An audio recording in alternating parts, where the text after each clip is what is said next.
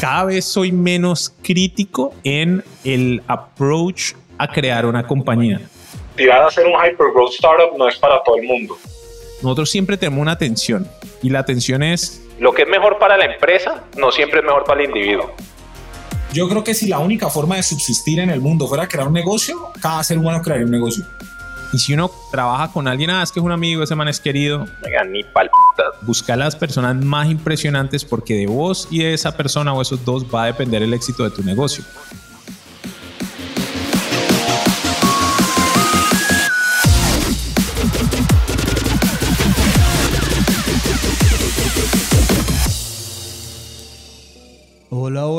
Soy tu host Robbie J. Fry y este es otro episodio de una serie especial de The Fry Show. Una serie con los hermanos Bilbao, Daniel y Andrés. Esta es una celebración de dos personas que no aceptan la vida tal como es. La abrazan, la cambian, la mejoran y dejan su huella en ella. They live a dent in the universe. Esta es una cápsula de tiempo en donde puedo aprender sobre sus mindsets, filosofías e historias y compartirlas con ustedes. En las palabras de Larry King, me recuerdo a mí mismo todas las mañanas.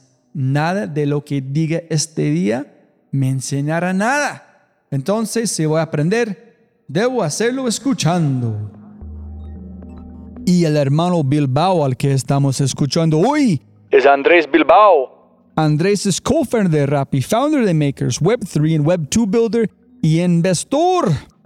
En esta conversación hablamos sobre cómo imprimir cultura a través de role modeling.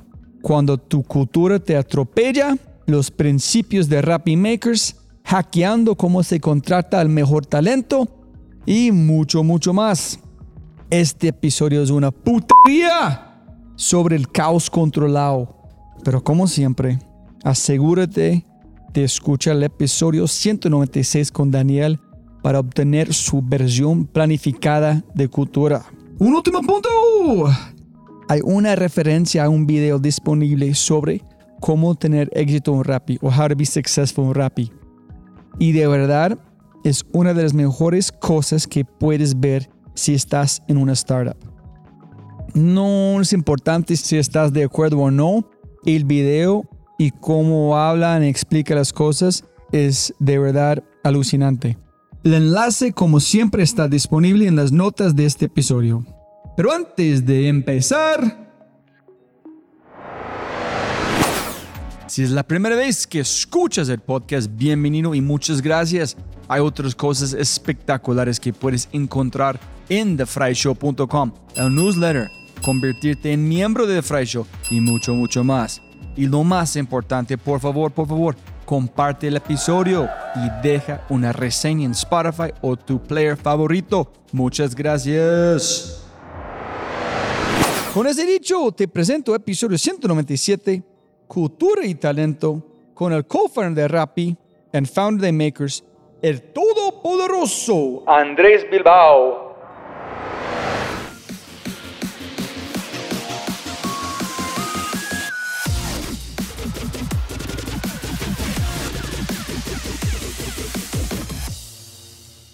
No sé si el equipo es la cultura, si la cultura definen después. Cuando empiezas a pensar en cultura, es después de que tienes un product market fit y cuando arranca la No, conversación no, no, de no. cultura.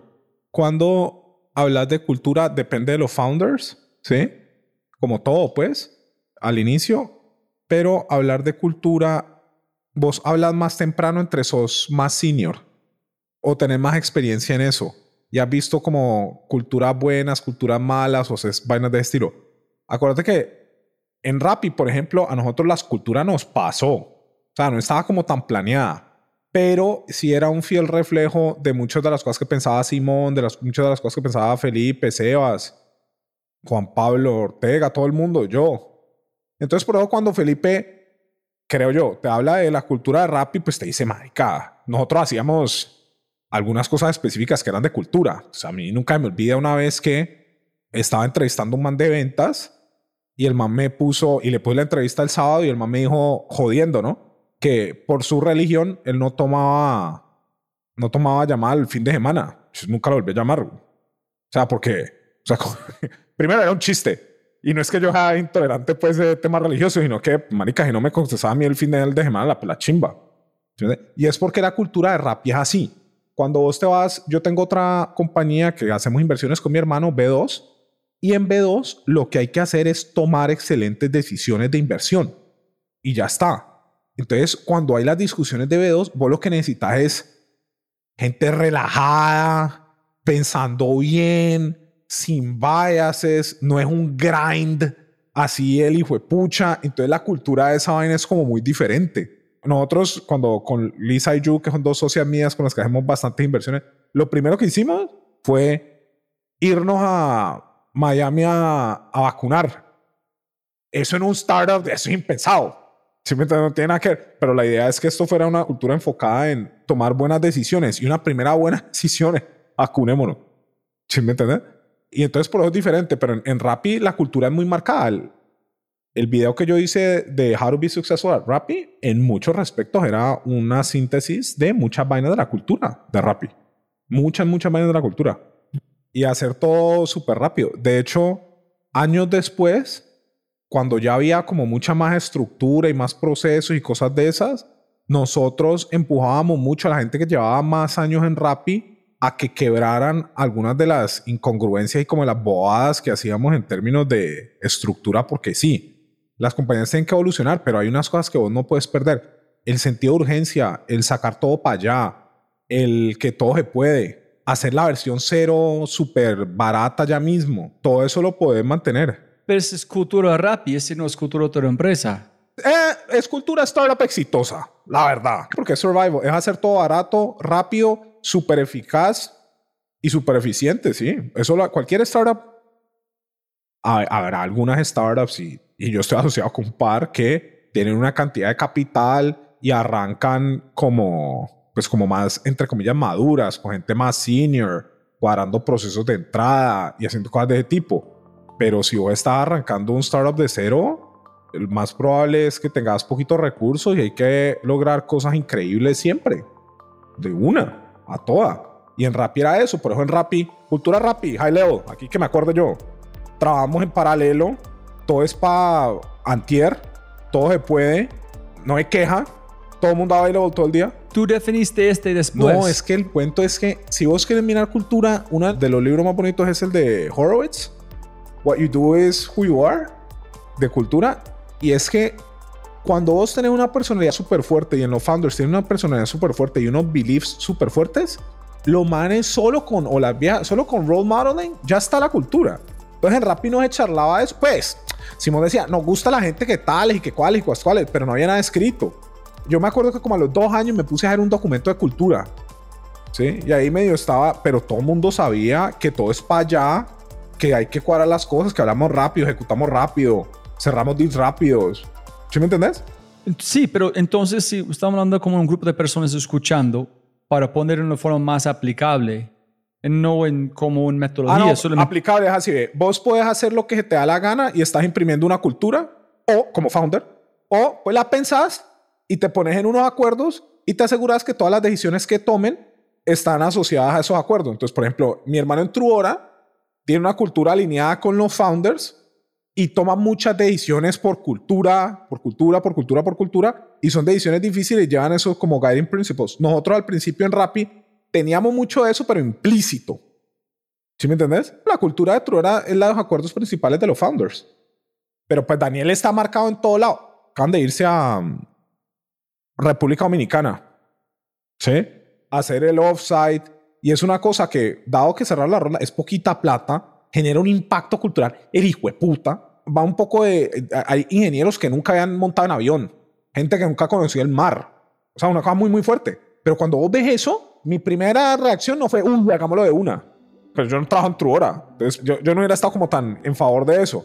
Entonces, para tu punto, la cultura en serio, en serio, es las decisiones que se toman en situaciones críticas que le enseña a la gente qué es lo que se prioriza y lo que no se prioriza, qué es lo que se valora y qué es lo que no se valora. y qué es lo que se pone encima de qué. ¿Sí me entendés? Entonces, por decir algo, si vos tenés un equipo y alguien va y dice, no, me suben el salario, me voy, y vos decís que se vaya, vos tomaste una decisión de cultura. Ah, nosotros no subimos salario simplemente porque la gente viene y, y chantajea, por, por decir una cosa. Si tenés por on the flip side, decís, mira, nosotros queremos cuidar a la gente, entonces vamos a pagar above market. ¿Sí? Entonces vos estás todo el día mirando mercado y a veces a la gente le subís el salario sin que, sin que lo pidan. O, por ejemplo, como hacemos nosotros en Rappi. En Rappi, a la gente, Rappi es súper generoso en equity. Y la gente da mucho equity. Porque hay un belief muy fuerte que hay muchas cosas y que la mesa de ping-pong y que los almuerzos y un poco huevonada, ¿sí? Pero nada dice, te queremos tanto como participación en el negocio.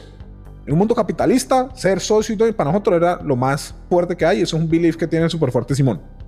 Alguna gente está de acuerdo, alguna gente no. Pero en Rappi se cree eso. Y ya que se cree eso, paquetes de equity para un poco de gente. Y cuando Rappi salga a bolsa, va a haber un poco de gente que va a ser un patrimonio muy, muy significativo. Y eso es lo que Sin quería, eso es lo que nosotros queríamos. ¿Sí me entiendes? Eso es cultura.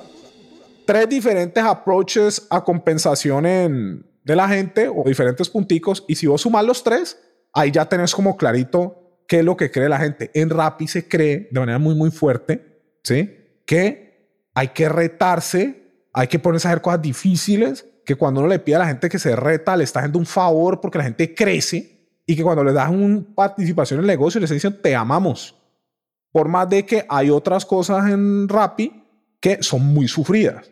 Como por ejemplo el hecho de que la compañía es 24/7 y Rappi trabaja más duro cuando la gente más quiere descansar.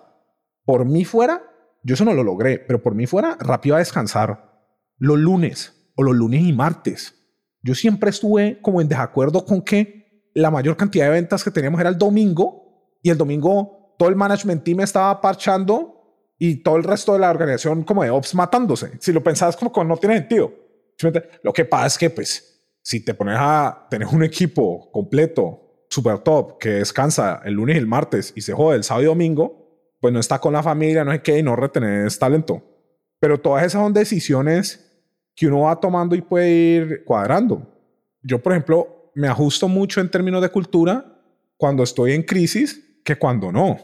¿Sí? Cuando estoy en crisis, lastimosamente yo tengo o he tenido, ahorita estoy madurando pues, pero he tenido una velocidad que me funciona, que es general micromanager. En crisis. En crisis yo llegaba, te voy a dar un ejemplo de cambio cultural ni el hijo de puta, porque el problema duro de la cultura no es definir la cultura. Cultura eso te pasa, cambiarla es lo que es realmente difícil. Lo que es cuando vos como founder o como líder tenés que dejar de hacer cosas que son naturales para vos y crear otras cosas que no son naturales porque es lo que la compañía necesita. Eso es duro. Entonces yo, por ejemplo, cuando estábamos volteando supermercado, yo llego ahí y había 30% de los pedidos cancelados. ¿sí? No había sentido de urgencia y la gente estaba re tranquila, re calmada con eso. Lo primero que hice fue dejar una reunión de crisis todos los días. No me acuerdo qué horas era, como las 4 de la tarde, lo que sea. Pero cuando te digo todos los días, todos los días. ¿sí? Y no la quité como en 8 semanas. Entonces el sábado aquí era reunión y el domingo. Y yo, pues, como entre comillas, me decía que era una mamá pues la pueden hacer desde el teléfono de la casa, no hay que ir a la oficina tampoco, ¿sí? Pero era todos los días.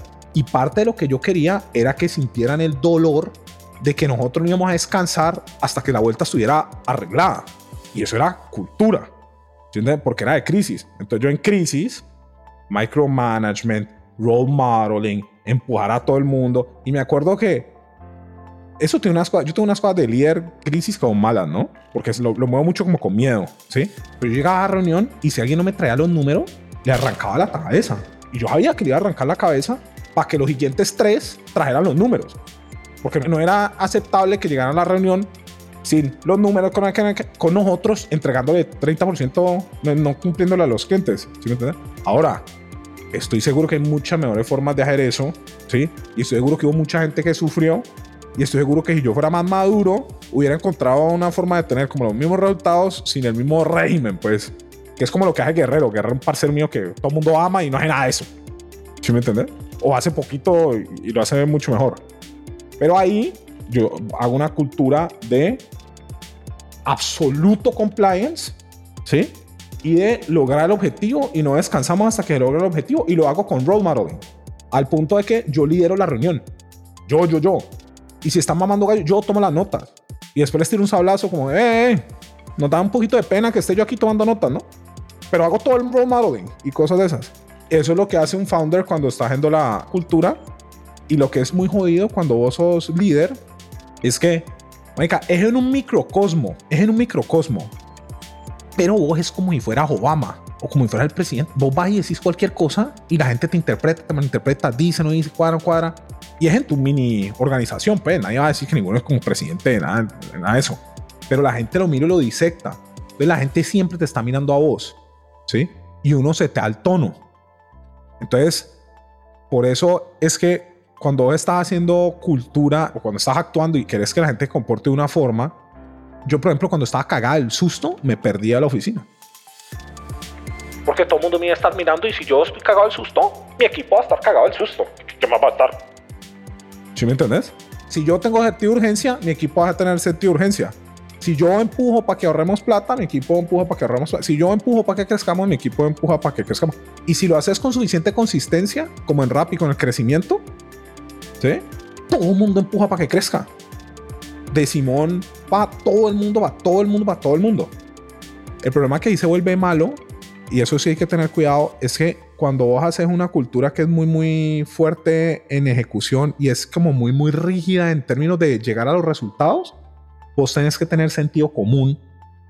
Y cuando haces malas copias de los líderes, a veces copias las cosas malas y no copias las cosas buenas. Te doy un ejemplo, ¿sí? Uber. No, mira que yo voy a decir una cosa como controversial, ¿sí? Pero yo siento que la gente es muy injusta con Uber. ¿sí? Y es muy injusta en varios respectos. El primero es que es muy fácil criticar una compañía desde afuera sin tener un culo de contexto viendo el resultado. Y es muy fácil criticar una compañía viendo un resultado que está como biased o manchado. ¿Sí me entiendes? Uber claramente hizo unas cosas jodidas en términos de género, ¿sí? Y unos problemas de cultura que como que se fue overboard. Ahora, si yo tuviera que volver en el pasado y fuera a arrancar Uber, ¿vos crees que yo le diría a Kalani, no hagas una cultura mega agresiva? ¿Vos que te vas a ir a dar en la jeta con chinos, con rusos, con nosotros y con todo el mundo? ¿Vas a ir allá a cantar Kumbaya y lo que vas a querer imprimirle a tu organización es, vamos a hacer un United Nation? Ni por putas. Es que Uber se ganó el derecho de que le criticaran la cultura como un putas porque logró una cultura del putas que logró resultados. Y ya después entonces se ve como los lados feos y dicen, no, pues hay que arreglar esto, sacamos el CEO, hacemos no hay qué, pero lo arreglan. ¿Sí? Si Uber no hubiera tenido una cultura agresiva, no era Uber. Y yo nunca en mi vida he visto un online to offline marketplace que no sea agresivo. Nunca lo he visto. Por eso es que yo era uno de los estandartes de empujar y ser súper agresivo en Rappi. Cuando nosotros estábamos dando la jeta con Uber que estaba llegando a Colombia, nosotros queríamos matar. Y yo a todo el mundo le digo, aquí estamos jugando Terminator. Va al pasado y mata al papá y a la mamá de esos huevones si se puede. ¿Sí me entiendes? Pero ese, ese es... ¿sí me Entonces, por eso yo soy como muy... Eh, no, no. Mira, yo tenía en la podcast Carlos Ángel, que fue director de Uber en Colombia. En él trajo como Scrum en todo hasta la mesa. Yo pregunté sobre eso. Me dijo, miren, Uber era en todo bien un sentido, es un adolescente. Entonces tiene cosas muy marcadas de sin miedo, de hacer cosas incorrectas, de pensar que pueden conquistar el mundo. En ahorita es tiempo de madurar la empresa. Entonces cambiamos el CEO, modificamos la, como la esencia, no pueden ser tan adolescente y Entonces, él dijo, fue la forma natural. No es como juzgar a un niño para estar rumbeando con sus amigos. Ese es, como un joven. Ojalá que no hacen con problemas, pero es la naturaleza de la persona en el momento de tiempo de su vida. Y él dijo, ese es igual de Uber. No sé cómo te... Sí, a mí, yo estoy de acuerdo en que las compañías van evolucionando en la medida en la que lo necesitan. Ahora, te digo entrada, si Uber estuviera andando súper bien, no hubiera tenido todo el poco de problemas legales y no hubieran salido a colación los mismos pushes de problemas de discriminación y cosas de ese estilo, podía haber seguido una cultura más parecida a lo que estaba. Porque es que sí se pierden cosas con los founders. O sea, el, uno de los que estaba empujando súper fuerte Food fue Kalanick.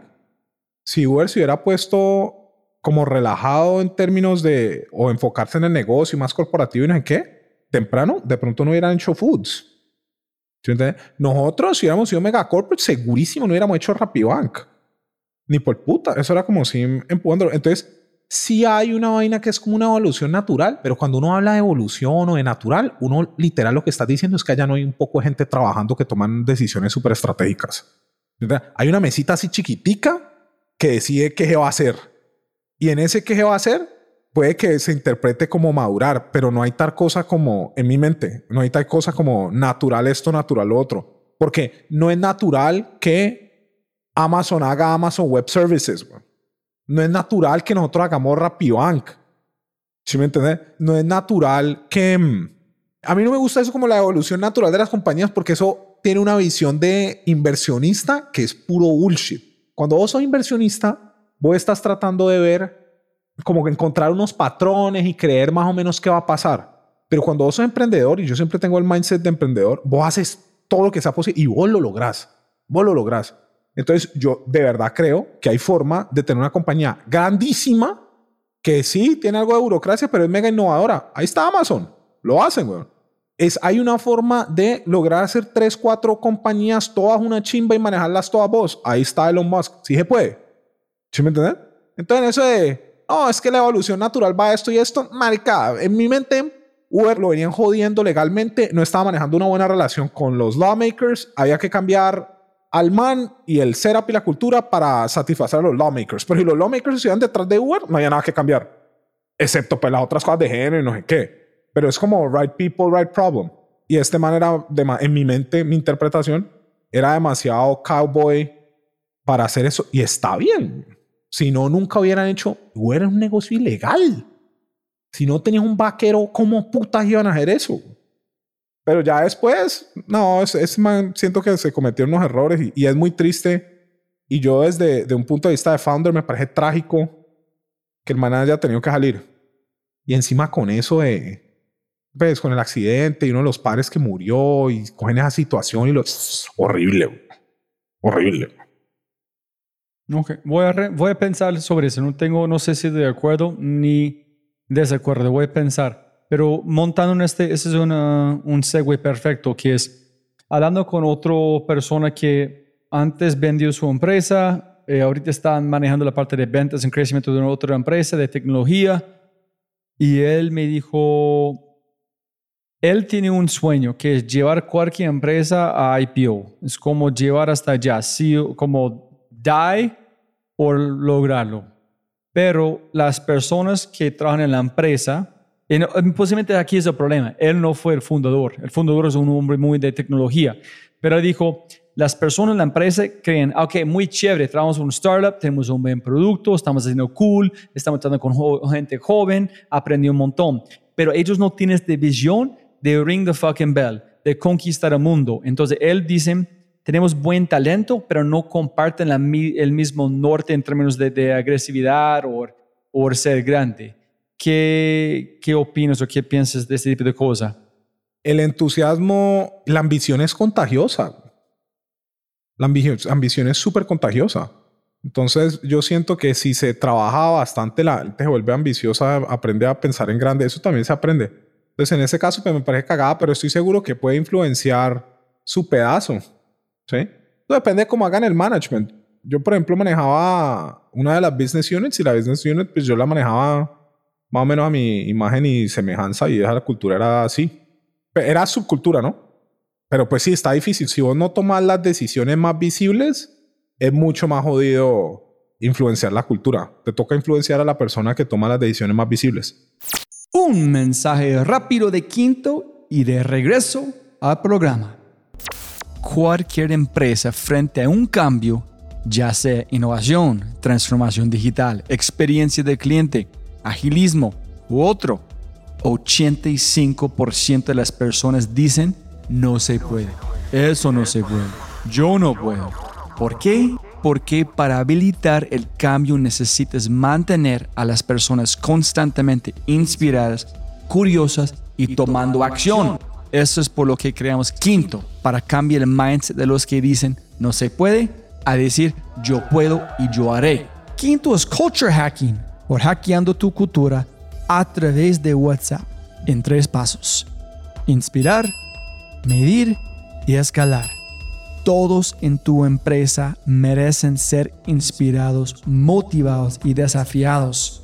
No de vez en cuando, sino todo el tiempo. Ingresa a quinto.ai para saber más y agendar una cita. Quinto.ai. www.kinnto.ai. Quinto. Y para entenderlo, al final de cada podcast hay un mindset de quinto esperándote. ¿Tú crees que puedes manifestar o, con, o crear este tipo de culturas, es mindsets dentro de empresas grandes? Porque hablando con un otro chico dijo que es generar un cambio en cultura fuerte adentro de una empresa grande es mucho más complicado de arrancar un startup. Arrancar un startup sí es, hijo de puta, es complicado. Pero cambie la cultura dentro de una empresa grande para verse más ágil, pensar distinto, conquistar el mundo, es, allá es un reto real. Una distinción es arrancar un startup y otro es crear un startup que es muy successful. Porque huevón crea eso. Pero incluso si fuera como la misma diferencia, una compañía grandota tiene una inercia muy muy fuerte, tiene una forma de hacer las cosas, ¿sí? Y tiene, entonces hay que hacer unos change managements muy berracos, pero en mi mente una de las cosas que la gente como que menos hace y es más fuerte, hay que cambiar a los líderes. Si vos quieres cambiar la cultura, tenés que cambiar a los líderes. Y esa es la forma más eficaz. Entonces dentro de un startup o te cambias vos, cambias tu comportamiento, cambias tu forma de hacer las vainas, cambias qué es lo que pedís, cambias por qué es lo que jodés, qué es lo que priorizás, qué es lo que exigís. O te toca traer gente que tenga la cultura que vos querés, que no se mamen el red tape y lo cambien. Entonces, en una compañía de esas grandotas, cambiar eso a que trabaje como un startup es increíblemente difícil. Ahora, si querés hacer eso, tenés que traer un poco de gente de startup, porque tenga el mindset de startup, porque entienda los dos, porque si no, es como aprender a hablar otra lengua. Tenés que aprender a hablar chino. Te vas a poner a aprender a hablar vos o traes un poco de chinos. Yo traería chinos, güey. Yo creo que es más complicado. Yo creo que es desaprender, que es más complicado como aprender. En un startup estás aprendiendo. En una empresa grande tú tienes que desaprender todo. Sí, pero echale ojo que al pedazo del que hay es muy diferente. Es que cuando vos tenés puros managers de carrera, a los managers les ha funcionado su carrera. Y si vos de verdad quisieras cambiar la cultura súper fuerte, yo lo que haría es que cambiaría a los managers. Porque ¿qué vas a hacer? ¿Los vas a meter a hacer como cursitos de startups y entonces van a pensar diferente? No.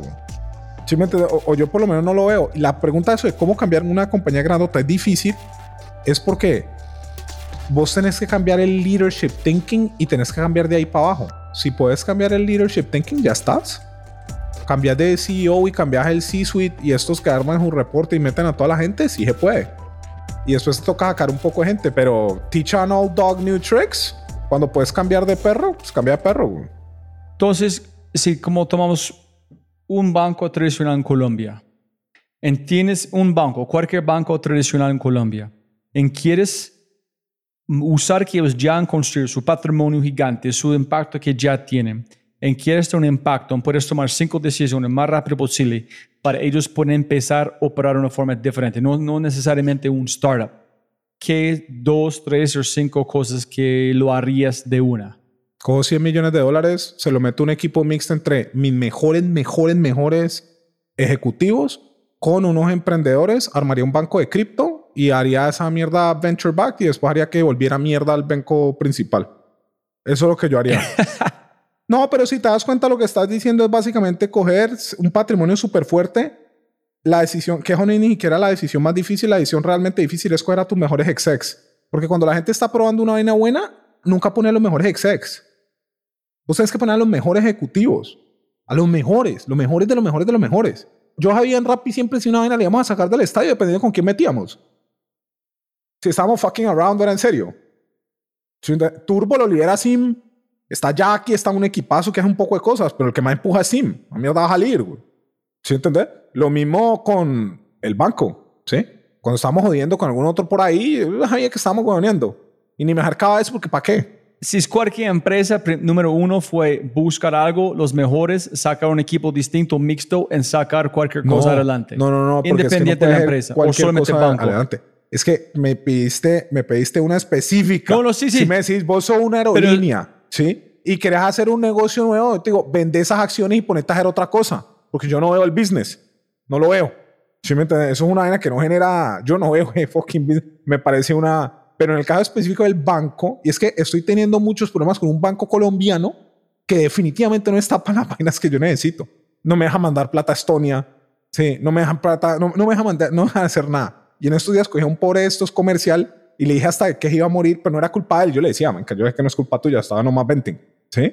Pero en el caso específico de los bancos, ¿sí? Los bancos son muy temerosos en las apuestas que hacen. Y las apuestas que hacen son muy corticas y muy bajitas. Y tienen un bias muy, muy fuerte negativo hacia lo que es nuevo. Entonces, hay un poco de bancos en Colombia que han cogido la oportunidad de generación de capital más grande de nuestra generación. Por mucho. Es cripto y no es ni mierda en eso. Y anda preguntada en cualquier banco colombiano qué porcentaje de los empleados tienen mil dólares en cripto. Y va a ver, no te da ni el 2%. ¿Sí me? Entonces así pues estás cagado. Entonces, haciendo un caso táctico de qué lo querías con eso, con la cultura, armarías, yo ni siquiera la armaría por dentro, la armaría por fuera, con un platal el berraco, con un equipo súper fuerte y lo haría venture backed y haría esa vuelta con partnership. O armaría un VC business muy, muy fuerte, como están haciendo algunos de estos, para comenzar a invertir en diferentes startups. El que mejor lo hace es como JP Morgan, que he visto que es una vaina muy, muy fuerte. Pero pues como yo soy más entrepreneur mindset y controlling, puta, yo lo haría yo. ¿Tú crees que es importante cuando tú arrancas tu startup, debes preguntar a uno mismo en qué negocio estoy, hasta qué negocio estoy saltando, y en empezar a pensar qué cultura necesito por esta industria, o eso es irrelevante? No, no, 100%. Si tú estás en este 100%, negocio, no, 100% hay que pensar qué es lo que uno necesita para ese negocio.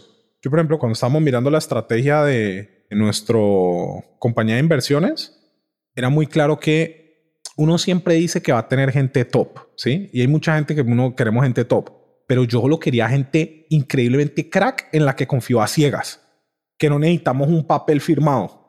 Literal, no hay que hacer un contrato, ya sabemos creo que somos, si hacemos contratos y eso, pero y eso es lo que tenemos. Yo quería, por ejemplo, una situación en términos de las inversiones donde la gente viviera relajada. Que si estaban surfeando a mediodía, vale culo. Está bien. ¿Sí me entiendes? Eso no tiene nada que ver con vamos a hacer un last mile de, na- de nada. ¿Sí? Entonces lo estaba pensando así. Hay una compañía que estamos incubando y que anda muy bien, que tiene que ser muy dura comercialmente. Entonces uno piensa, venga, comercialmente hay que tener esta gente re crack y lo pensás, para tener esta gente re crack hay que pagarles bien, pero también hay que darles una comisión la berraca, ¿sí? Entonces muy probablemente esta gente va a ser la que mejor gana, ¿sí? Y así hacemos el setup. Pero Fancho, vamos a hablar con él, posiblemente María. Ellos tienen una cultura, ellos salieron de Rappi, tienen una cultura diferente de Rappi o Rappi es muy marcado en ellos. Oh, ellos tienen unas partes de la cultura que es muy parecida, pero tienen unas partes de la cultura que es muy diferente. Entonces, por ejemplo, María te va a decir que yo quería hacer una tech company, ¿verdad? Entonces la mayoría o gran porcentaje de los empleados son ingenieros. O te va a decir que no le parecía cómo pasaban algunas cosas en rap y lo hizo diferente. Fancho te va a hablar de cómo le gusta hacer las cosas, afianzarlas antes de hacer la siguiente, en vez de hacer todo al mismo tiempo, como decimos en Rappi.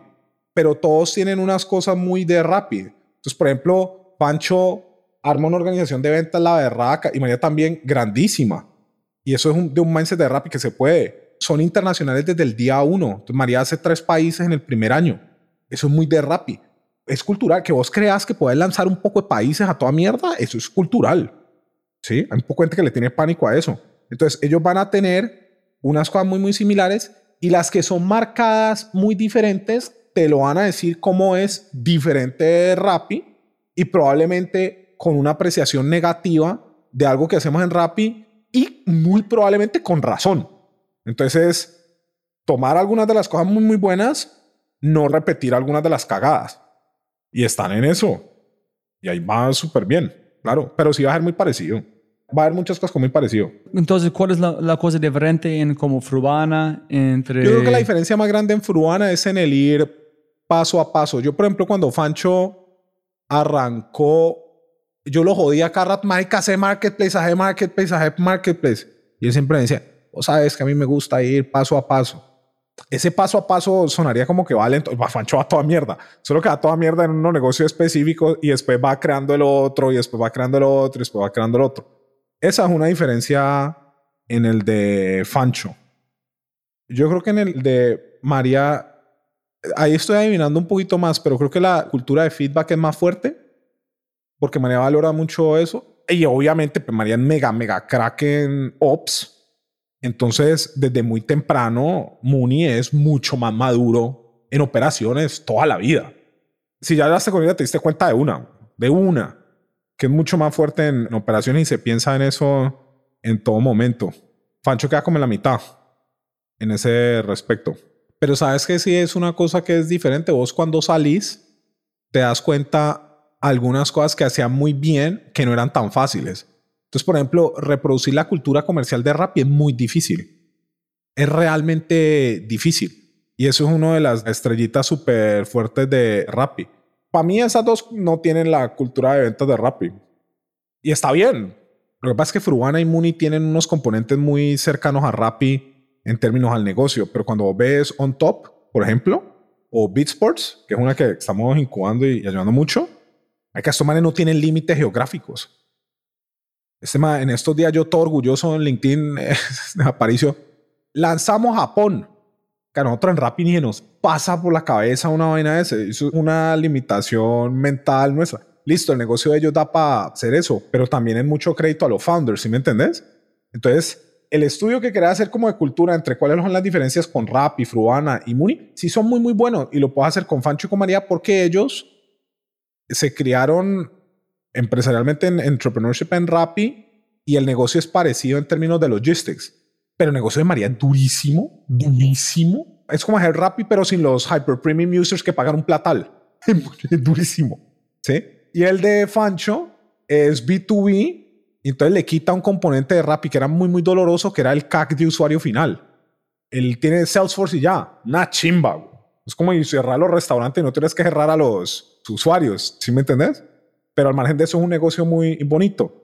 Si fuera a hacer esa comparación cultural, haría una comparación cultural también con Tool. Porque entonces Tool, que es el de Enrique, el hermano Felipe, tiene unos pasos muy, muy bonitos y es otro de Heavy Logistics. Entonces esos cuatro negocios son Heavy Logistics, Marketplace, tienen como sus parecidos. Pero después cuando vas a ver una vaina como un top, un top tiene que ser un negocio muy, muy diferente. Vos para ver cultura lo que tenés que ver son las decisiones de los líderes más fuertes y ya está. Esa es la cultura. ¿Y qué hacen? Que es como medio obvio. Que a ellos les parece como medio obvio y les le hace como natural. Ah, puta, aquí nos portamos así. Brutal. Listo, listo. Entonces, para terminar, cuéntame de Rappi Makers, en, en qué año lo hiciste y por qué. Yo no me acuerdo exactamente en qué año, pero creo que fue como el primero o el segundo, segundo por ahí de Rappi. Y lo que yo estaba notando era un problema muy fuerte para tomar decisiones con análisis de datos bien montados. Porque Rappi una cosa que hizo muy bonita toda la vida es que nosotros siempre capturamos una cantidad de datos en la raca. Entonces nosotros con un año, dos años teníamos real-time data de todo, pero no analizábamos mucho de eso, en gran parte porque había que hacer queries de SQL y había muy poquita gente que sabía SQL. Entonces yo siempre he creído muy firmemente en que la gente que es inteligente y joven sirve mucho. En el caso especial en Rappi y en esa época, la gran mayoría de cosas que estábamos haciendo nosotros nunca nadie las había hecho. Entonces no tenías de dónde sacarte la gente. Entonces está lo mismo un señor de 40 años que un pollo recién salido de la U. Y si este pollo recién salido de la U es mega crack, pues te sirve más un mega crack que un quién sabe. ¿Sí me entiendes? Por más de que haya que moldearlos un poquito. Entonces, la primera necesidad era como Analytics y SQL. Yo lo que hice fue que me fui al CESA y al CESA, la verdad es porque me lo daban filtrados, ¿no? Yo hubiera ido a los Andes, pero me, me hacían hacer una convocatoria a 500 mil personas, hubiera ido a la Nacho, me hubieran hecho una convocatoria, me hubieran puesto a perder un resto de tiempo, pero yo fui allá y me lo daban filtraditos. Ah, estos son los mejores. Tenían dos cosas. Una era um, liderazgo. Había un programa que hacían que para vos poder hacer como shadowing de un CEO, tenías que tener buenas notas y los profesores te tenían que identificar como líder tan mega filtrados. O sea, liderazgo y capacidad como analítica. ¿Sí me entendés? O por lo menos de disciplina, aplicarse. Y entonces yo cogí 10 y los invitamos todos a entrevista y cometí el grave error de que contratamos nomás tres. De haber contratado a todos, huevón yo. Pero contratamos tres, ¿sí? A María José Donoso, Isabel Orduz y a Juan Fumero, ¿sí? Son, son mega cracks y todos son mega cracks. Y entonces uno se lo dimos a María el otro, otra cogí yo y el otro cogió Galvis, Alejo Galvis. Entonces, imagínate, pero al principio lo que hicimos fue que yo los metí a estudiar SQL como dos meses y no los dejaba tocar. Y eso era una, pues yo soy control freak todavía. Entonces, yo ejercía mi poder dejando, como ladrándole a todo el mundo para que no los tocara. Y Susi hizo un súper trabajo de entrenarlos. ¿Sí? Y entonces, cuando estos manes salían, imagínate una persona re crack de la U o una persona re crack, super polla, dispuesta a aprender a trabajar lo que sea, que vuela en SQL en el mes 20 de Rappi. Eso era el recurso más preciado del universo. Y después hicimos una cosa muy bonita y es que se la pusimos a un líder fuerte. Entonces me lo puse a mí, o le pusimos a María, o le pusimos a Galvis. Tú imagínate que esta persona trabajaba tres, cuatro meses, aprendía con role modeling cómo se comporta la persona, qué son las vainas que hay que hacer, le pone la tarea, le da feedback, hace no sé qué. Entonces crecían de una, crecían como rapidísimo, tenían las herramientas para buscar la data, tenían el self-motivation, tenían el leadership y ya después hacían unas cosas increíbles. A mí no se me olvida nunca que yo, como al segundo año, era como el segundo año de ISA, ISA Orduz, yo monté unas reuniones en Rappi que llamaban crisis. Al principio era una, pero después le cambiábamos el mes. Era crisis marzo, crisis abril, crisis mayo. ¿sí? Y en esta reunión de crisis, me acuerdo que una vez empujar gente es muy difícil, güey. O sea, eso es, eso es taxing, eso es cansón.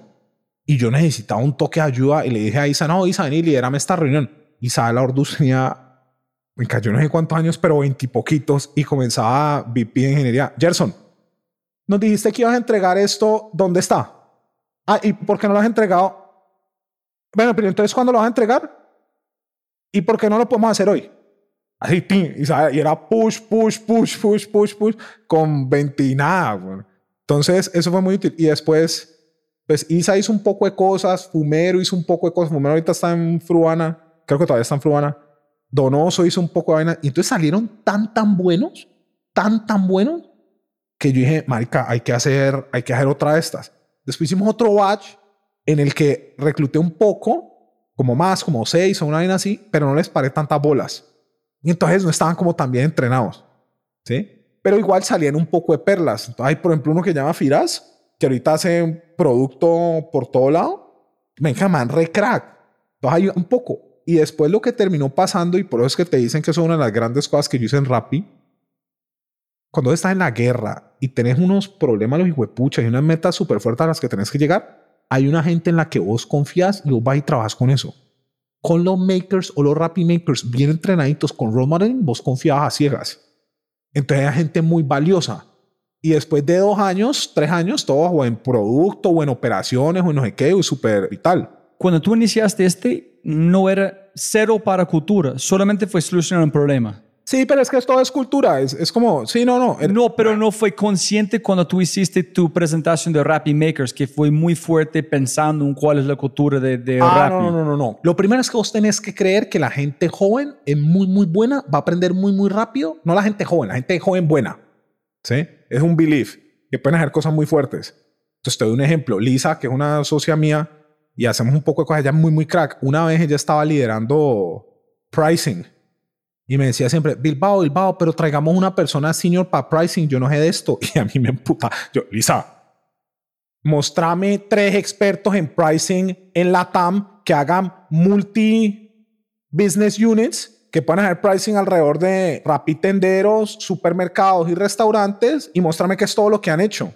Ah, no, no hay. No jodas. Vamos a leernos unos libritos y vamos a ver unas cositas y los vamos a ver nosotros.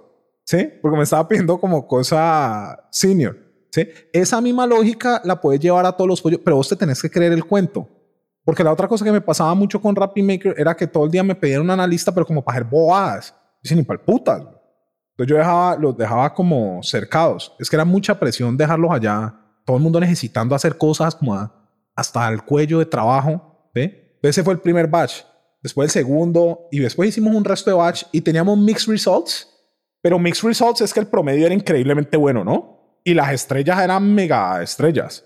Hay una Natalia, yo le digo la, una que es como la cuñadita que es hermana de una ex cuñada mía, que hembra tan crack. Y entonces ella, claro, como uno los identificaba, entonces se lo metía abajo de guerrero o se lo metía abajo del otro y se vuelven parte del core team y hacen vainas muy buenas. Hay una San Canela que ahorita estoy tratando de que trabajemos juntos y ya vamos a trabajar juntos, Ve, cuando yo estaba reclutando a esta vieja, fue muy cra- era como hay un man Daniel que hacía pricing. Daniel era increíblemente bueno, ese man era muy bueno. Y le pedimos un referido y él dijo, no, es esta mujer, esta vieja es la mejor que en todo, siempre que hemos hecho y todo. Entonces para nosotros, ya listo, hire. Pero hicimos un show, ¿sí? Hicimos un show.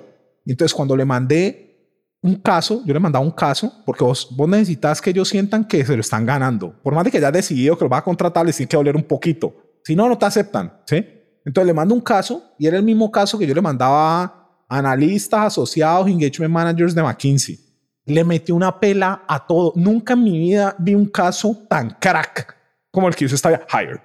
¿Sí me entiendes? Y así han salido varios. Entonces, en el último, esa fue del penúltimo batch que yo lideré. ¿Qué fue lo que pasó? Estaba cogiendo el negocio de supermercados cuando teníamos ese 30% de cancelados. Entonces yo pues hice varias cosas. La primera, el régimen este de "Jue puta, todos vamos a matar todos los días hasta que arregle esta mierda y ya está. Sí. María ayudó mucho porque María tenía un conocimiento muy, muy fuerte de Ops. Y cuando había que ver qué Ops, yo le preguntaba qué hacer y ya está. Y, ay, que ve, ¿qué hacemos? ¿Qué hacemos? No, metamos los shoppers en el sistema digital, la aplicación, listo. Esa fue la otra cosa que hice. Pero la otra cosa que hice fue llenarme de Rappi Makers. Literal, hicimos un batch súper fuerte y contratamos 50. Pero es donde uno se vuelve, digamos, como avispado en cómo hacer, cómo putas contratar 50. Pues en Colombia es muy fácil, ¿sí? Vos vas y buscas promedio, filtras por promedio y filtras por habilidades, por experiencias de liderazgo. Entonces vos, por ejemplo, coges promedio de 4-1 y, no sé, judoka, hired. Promedio de 4-2, o no, promedio de 4-5 y intercambio, hired. ¿sí? Obviamente hacías unas entrevistas y mirabas a ver, hacías un check, sobre todo si eran miedosos. Pero si no eran miedosos, hired. Entonces era, hacíamos así y en Colombia muy fácil. Difícil es en Brasil, porque en Brasil vos no tenés ni puta idea qué tal son, porque a todo mundo le importa un culo las notas. Ten cuidado de esa vaina. Entonces, contraté, no, hay una señorita de McKinsey, muy, muy crack, Brasil, no, ahorita está McKinsey, pero en esa época no, brasilera, que ella quería desarrollarse y yo la cerré como practicante gratis. Entonces ella trabajaba para mí gratis, para aprender. Le dije, "Ve, vamos a hacer recruiting. Y la loca esta se armó un proceso mega crack para reclutar, pero mega crack en el que tenía claras las universidades y se inventó un sistema para Lolas, en el que para vos ser elegido en Rappi Makers, vos tenías que tener dos tipos de signals. El primero es que vos te sentías crack. Y el segundo es que dos de tus profesores decían que vos eras crack.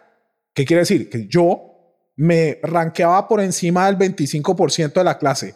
Y si dos profesores me rankeaban por top 10, porque hicimos un sistema, eh, yo no, la verdad no, no tengo ni puta idea qué hizo, pero hizo una forma que mandando mails y haciendo encuestas, vos podías filtrar a la gente por qué porcentado, top X por ciento se sienten de la clase y X por ciento dicen los profesores. Tú imagínate una persona que se siente top 10 y dos profesores son top 10 y el caso está una chimba y los entrevistajes también hired.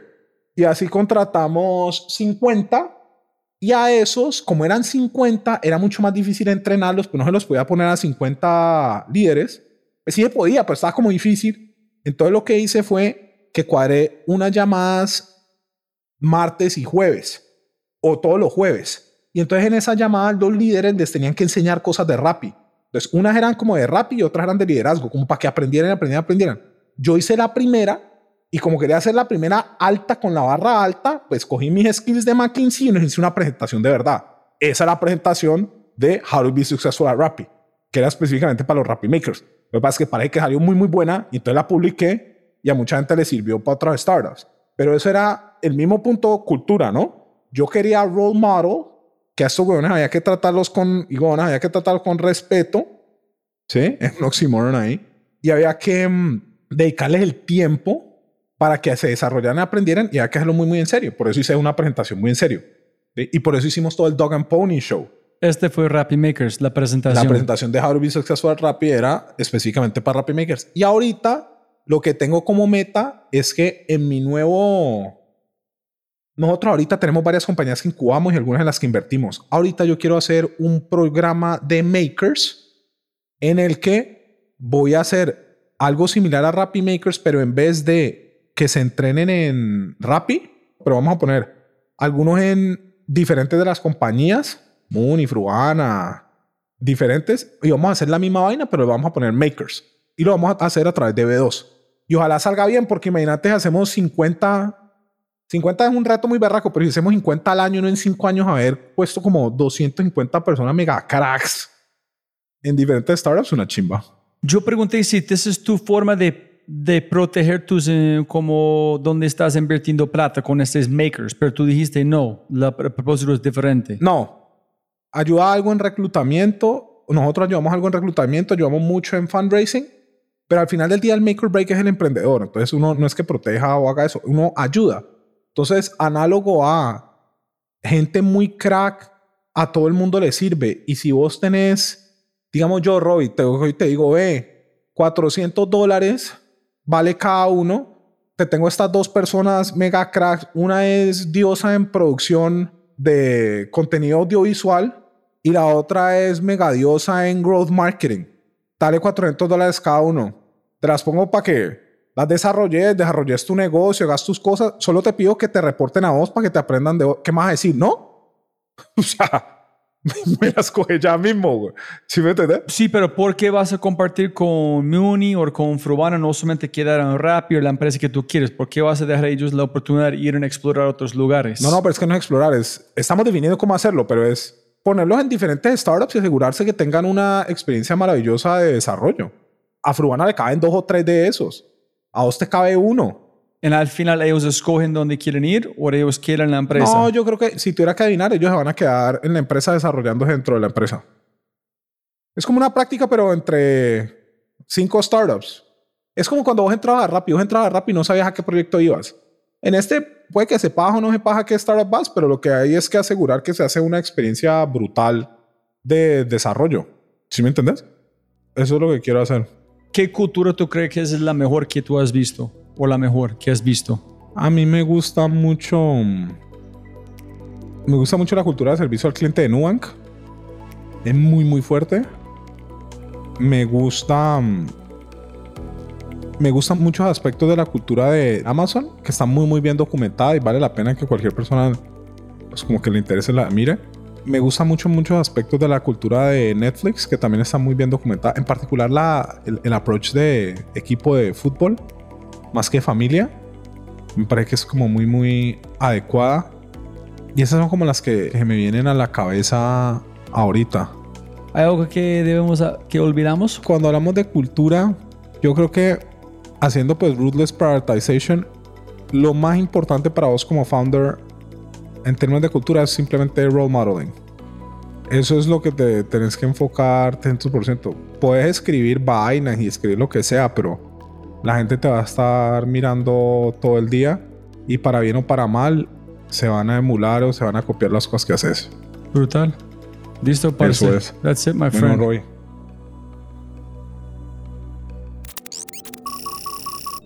Como siempre, siempre puedes ganar más plata, pero no más tiempo. Muchas gracias por escuchar. De verdad, muchas gracias. Espero que hayas aprendido algo, te hayas inspirado y te sientas con ganas de hacer algo imposible. No lo olvides. Si este podcast te parece increíble, hay otras cosas alucinantes que puedes encontrar en thefryshow.com. Dicho esto, aquí está tu mindset de quinto, audio número 220 con Fancho, el CEO and founder de Frubana, con tres consejos sobre siendo un líder de una startup exponencial. Enjoy.